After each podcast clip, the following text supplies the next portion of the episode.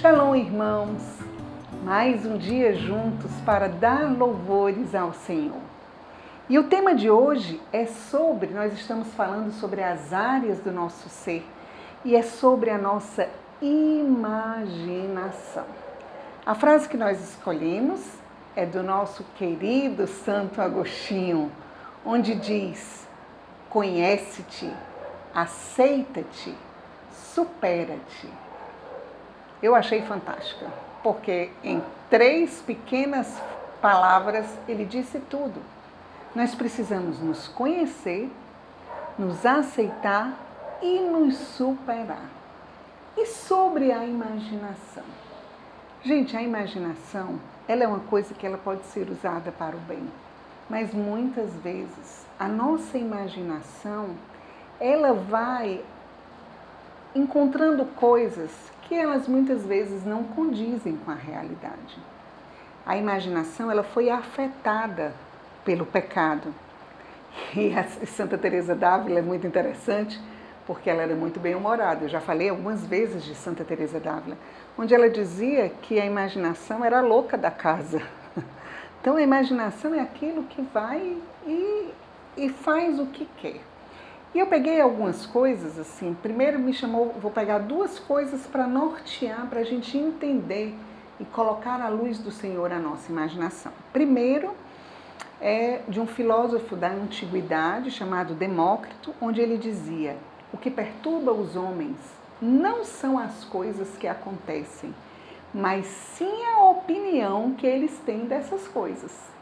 Muitas vezes, o problema não são as coisas, é a opinião que a gente já faz daquela coisa maior do que o que ela é.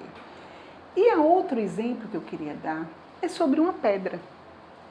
Uma pedra no meio do caminho. A gente está andando, passa e vê uma pedra. Essa pedra foi usada, ela pode ser usada para várias coisas. Eu posso pegar a pedra e arremessar a pedra em alguém. Eu posso pegar a pedra para me sentar na pedra, se for uma pedra que seja não seja tão pequena. Michelangelo, de uma pedra, ele fez uma escultura maravilhosa. E eu poderia dar muitos exemplos. Davi matou o gigante com uma pedrada que ele deu na, na testa dele. Uma criança pode pegar pedra. Quantas vezes eu joguei, não sei se vocês já jogaram aquela de cinco pedrinhas, joga uma para cima, pega quatro. Depende daquilo que eu quero fazer com a pedra. Nós vamos ter pedras no nosso caminho. Mas qual é o enfoque? O problema é a pedra ou é você que está vendo diferente? A nossa imaginação, ela vai sendo mandando na nossa vida. E eu vi uma coisa que me chamou muita atenção a preparar esse programa, falando sobre a tirania da imaginação. Será que a sua imaginação está sendo exercendo essa tirania na sua vida? Será que das coisas que acontecem elas se tornam muito maiores ou você tem usado a sua imaginação para amar mais a Deus, para se dar mais aos irmãos. Não.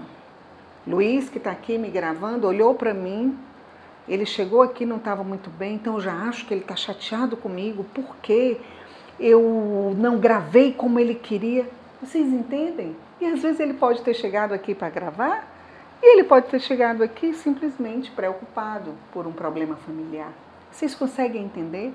Então, nós precisamos olhar e dizer: Senhor, purifica a minha imaginação. Eu quero conhecer e poder me superar para que ela não me domine. Vamos rezar pedindo essa graça ao Senhor? Em nome do Pai, do Filho e do Espírito Santo. Amém. Senhor, o que nós te pedimos é que a nossa imaginação seja purificada por Ti não queremos mais deixar ela nos tiranizar, nem ela dirigir os nossos passos, nem os nossos atos. Vem em socorro a nossa graça, a nosso Vem em socorro a nossa fraqueza e ajuda-nos, Senhor, a te amar mais e a usar a nossa imaginação para ser criativos no amor a ti e no amor aos irmãos. Te pedimos isso, Senhor, pelas mãos da Virgem Maria, a quem confiamos as nossas vidas.